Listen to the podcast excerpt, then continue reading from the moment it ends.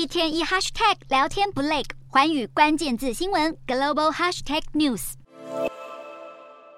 中国短影音城市抖音国际版 TikTok 是否收集用户敏感个资转送中国政府作为监控用途，早就引起国际社会重大疑虑。美国各州自去年开始纷纷禁止公务机关还有学校使用 TikTok，如今连加拿大也在当地时间二十八日宣布严禁所有政府行动装置安装使用 TikTok，禁令三月一日生效。加国政府进一步解释，TikTok 收集资料的模式让用户更容易遭受网络攻击，因此才下达使用禁令，目的就是要保护。资讯系统和网络不受威胁。不止美加两国，他们的东北亚盟友日本也在二十七日以网络安全为由，严禁公职人员手机、电脑安装 TikTok。而本月稍早，欧盟执委会更是大动作，要求所有员工移除通讯设备上的 TikTok 软体。外界认为，这可能是在防止重要情报泄露给中国。TikTok 在二零一八年由中国网络科技公司字节跳动推出后迅速崛起，短短几年内就成为青少年男女最热门使用的社群平台之一。但也正是因为平均使用年龄过小，让充满新闻资讯的 TikTok 也成为散播假讯息的温床。此外，去年年底字节跳动还传出有员工不当处理用户个资，让美欧国家越来越担忧用户数据甚至是敏感的国家机密会被中国窃取滥用。种种因素都让迅速崛起的 TikTok 同样以闪电般的速速度被各国政府盯上，祭出监管措施。